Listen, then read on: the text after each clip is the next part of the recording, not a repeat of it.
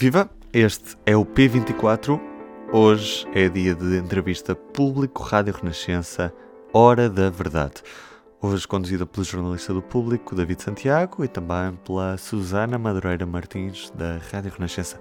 Viva Susana!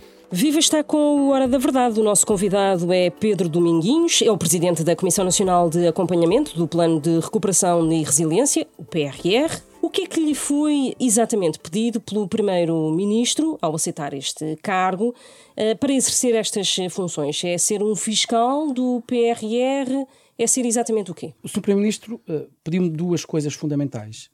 A primeira, o cumprimento da missão da Comissão Nacional de Acompanhamento do PRR, eh, que se traduz um, nessa, nesse acompanhamento da sua execução, mas mais do que a mera execução, na qualidade uh, da execução uh, do plano de recuperação e resiliência e também uh, porque, um, com a saída do professor Costa e Silva para Ministro da Economia e do Mar, um, a Comissão ficou sem presidente e, portanto, temos que recuperar agora, também como o próprio plano, recuperar aqui o, o trabalho, este atraso no trabalho, porque a Comissão Nacional de Acompanhamento tem o compromisso, e isso já foi assumido anteriormente, da elaboração de relatórios semestrais e, portanto, o primeiro relatório foi produzido com informação até dezembro de 2021 e, portanto, estamos agora na fase de uh, retomar os trabalhos para o mais rapidamente possível uh, conseguirmos elaborar este segundo relatório de acompanhamento. Porquê é que demorou tanto tempo entre a ida de Costa Silva para o governo e a sua in indicação para, para a sucessão? Ah, como é que explica esta, este hiato tão, tão alargado? Acha que se de facto o governo até atribui, se calhar não, não atribui assim especial importância a esta, esta função para ter demorado tanto tempo? Não, o meu entendimento é que não é exatamente essa falta de importância. Uh, provavelmente existiram uh, outro tipo de prioridades uh, em termos de execução, sobretudo do PRR, bem como não nos podemos esquecer que deflagrou uma guerra no dia 24 de fevereiro. a inflação, naturalmente, continua a crescer e, portanto, é aquilo que eu atribuo, não atribuo a uma menor relevância da Comissão Nacional de Acompanhamento. quero focar-me, conjuntamente com os meus colegas da Comissão Nacional de Acompanhamento, é no trabalho que temos para fazer até porque há um histórico da própria Comissão e, portanto, eh, eu já fazia parte da Comissão Nacional de Acompanhamento em representação do, do Conselho Coordenador dos Institutos Superiores Politécnicos e, portanto, fomos desenvolvendo o nosso trabalho. Foi produzido o relatório com uma interação muito grande entre as comissões especializadas, o Sr. Presidente da Comissão Nacional de Acompanhamento e os vários ministros das várias áreas setoriais e, portanto, foi um relacionamento muito profícuo e o próprio relatório um, identifica uh, um conjunto de marcos importantes que se conseguiram alcançar. É importante não esquecer que uh, o primeiro relatório tem a ver, sobretudo, com, eu diria, o lançamento e o funcionamento, o início de funcionamento do plano de recuperação. Em janeiro. É em é? janeiro, exatamente.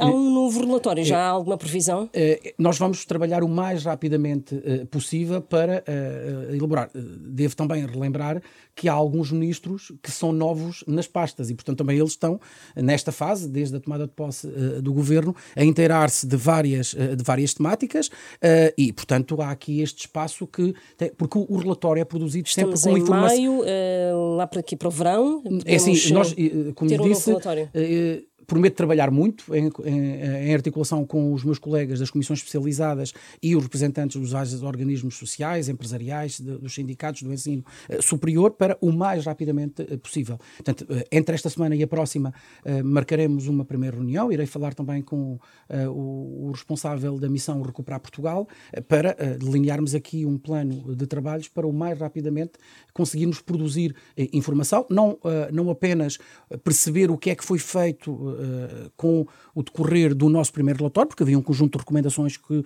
o relatório da Comissão Nacional de, Acompanhamento uh, fazia. Desde janeiro até esta data foram lançados dezenas de concursos, de avisos, muitos estão finalizados, já há novos uh, projetos no terreno uh, e, portanto, há uma nova informação, um manancial de informação importante mas, que precisamos de analisar. Mas de, de, muitos concursos que foram lançados, houve também vários que foram relançados, ou seja, parece haver aqui alguma, alguma que foram relançados ou republicados, portanto, parece haver aqui alguma dificuldade de, de, na, na, depois na, na em dar o passo seguinte, e nesse sentido sabemos também que falou há pouco da estrutura de missão que é liderada por Fernando Alfaiate e sabemos que, e que tem como objetivo executar e gerir no fundo o, PRR, que neste momento está a trabalhar com, com cerca de metade dos 60 funcionários previstos.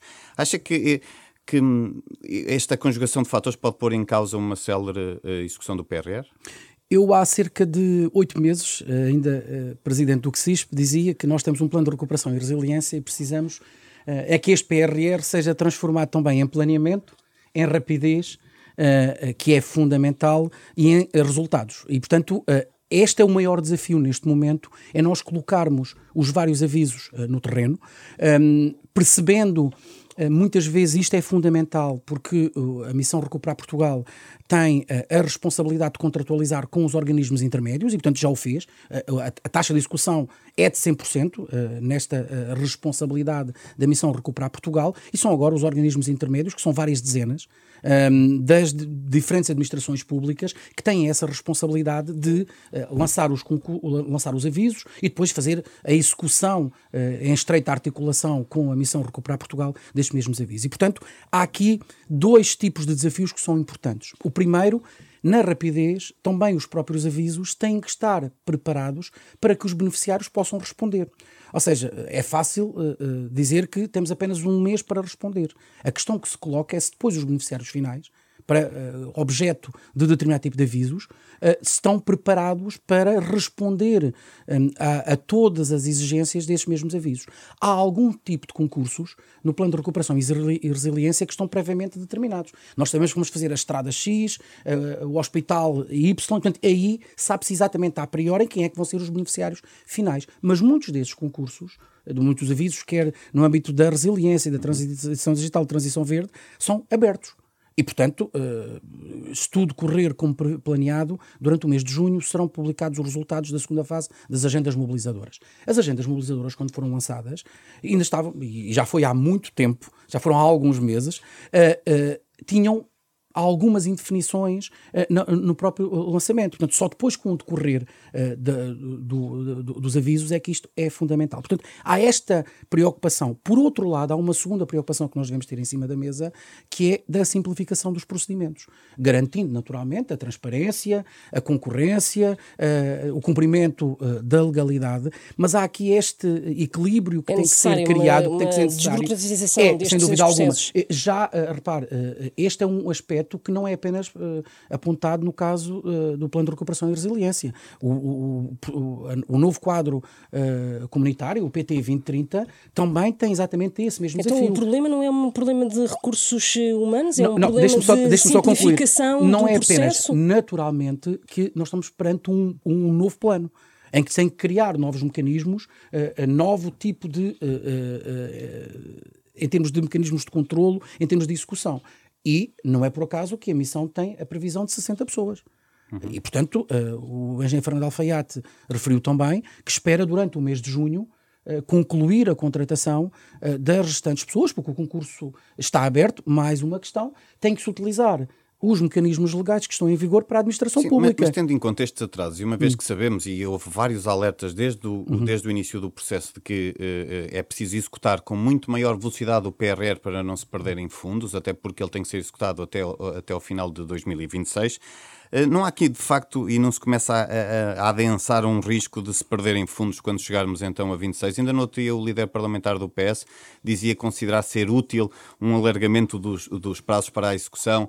Concorda com isso? Vão trabalhar nesse sentido, no sentido de, de, de tentar influenciar o governo para que, junto de Bruxelas, também consiga esse alargamento para não pôr em causa a execução? Nesta fase, aquilo que nos devemos concentrar é na execução. E estão dezenas, como disse, já finalizados de concursos já já finalizados, outros abertos. Naturalmente, uh, abrir o mais rapidamente possível aqueles que ainda não foram uh, uh, abertos e devemos concentrar-nos exatamente nesta fase em executar, até porque já existem vários programas a serem executados. Dou o exemplo no ensino superior, em que foram contratualizados mais de 30 contratos com instituições no final do ano de 2021, inclusivamente foram recebidas as verbas do adiantamento que estão sim, nas verbas sim. e estão, neste momento, inúmeros cursos novos a funcionar. Uh, a partir de setembro, novas licenciaturas, novos mestrados vão começar a funcionar que é uma das lacunas que foi identificada, a falta de qualificações nas áreas STEAM. E, portanto, isto está a executar. E essa é uma concentração muito forte que devemos ter.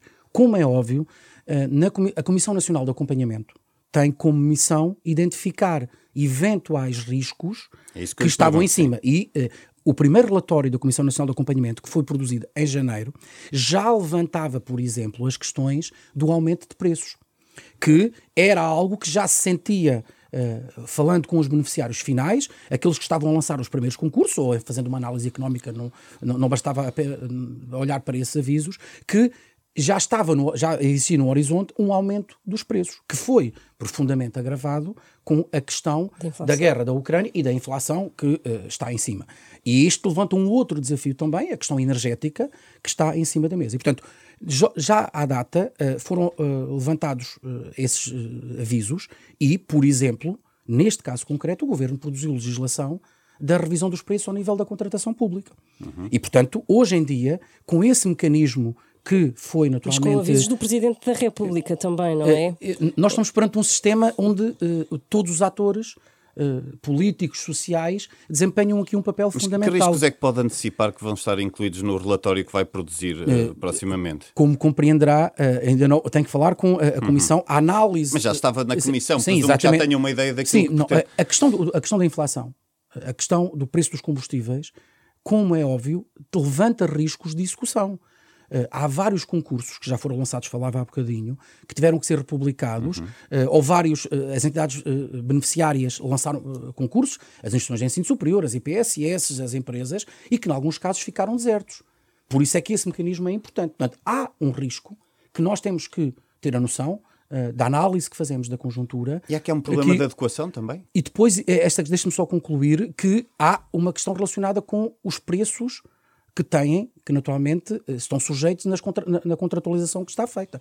Uh, os, os, planos e os contratos têm determinados montantes que, em alguns casos, fruto, por exemplo, do aumento do preço da construção, uh, hoje em dia são superiores àqueles que eram há seis, uh, sete meses. E desse ponto de vista, uh, esta é uma equação uh, complexa que tem que ser analisada a este nível. As regras podem ter de mudar, entretanto? Eu acho que há, há, há uma, uma reflexão que temos que fazer ponto número um, devemos concentrar na execução o mais rapidamente possível para, uh, e como já está vários, vários concursos abertos e vários projetos uh, uh, no terreno, e perceber o que é que vai acontecer a mim o que me parece é que nós não devemos antecipar 2025, 2026, porque temos um trabalho muito árduo para fazer. Mas, mas, temos que ter a noção. Que está a dizer dá uma sensação que poderá haver já aqui alguns investimentos ou alguns objetivos que estejam, pelo menos em termos de valores, desadequados face àquela que é a realidade atual. Há um risco. Esse é um Há risco um que temos que. Ah, é assim, porque naturalmente uh, que temos que encontrar, um, ehm, conjuntamente com os beneficiários finais, os beneficiários intermédios, perceber esta situação. Há, naturalmente, investimentos e, e, e projetos que não têm esses riscos uh, e, portanto, que estão, eu diria, em velocidade de cruzeiro a ser executados. Dou o exemplo no ensino superior uh, das formações que estão a ser uh, executadas. Por exemplo, muitos, por exemplo, a escola digital, os concursos foram lançados em novembro e dezembro, portanto, a aquisição de computadores estão no terreno. Há outros que temos que ter a noção clara que há aqui riscos presentes. vamos, eu diria, esperar que este fenómeno da inflação seja conjuntural, apesar de poder ser já mais longo do que aquilo que se antecipava há dois meses. Uh, e isto uh, tem aqui impactos que, como é óbvio, a própria Comissão Europeia está a começar a analisar. Este foi apenas um certo da entrevista completa que poderá ler na edição impressa do Público desta quinta-feira, também em público.pt, ou ouvir na Rádio Renascença depois das 11 da noite. Quanto à primeira página do público, a Euribor, que ao chegar a terreno positivo põe fim a descontos no spread e agrava as prestações da casa, as taxas mais altas vão reduzir o ritmo de amortização do capital em dívida do crédito à habitação. Também destaque fotográfico Isabel II, do Império ao Reino Unido, orgulhosamente só. E ainda a nova portaria que vai tornar quase impossível fumar em bares e restaurantes só a partir de janeiro. Eu sou o Ruben Martins, do P24. É tudo por hoje. Até amanhã. O público fica no ouvido.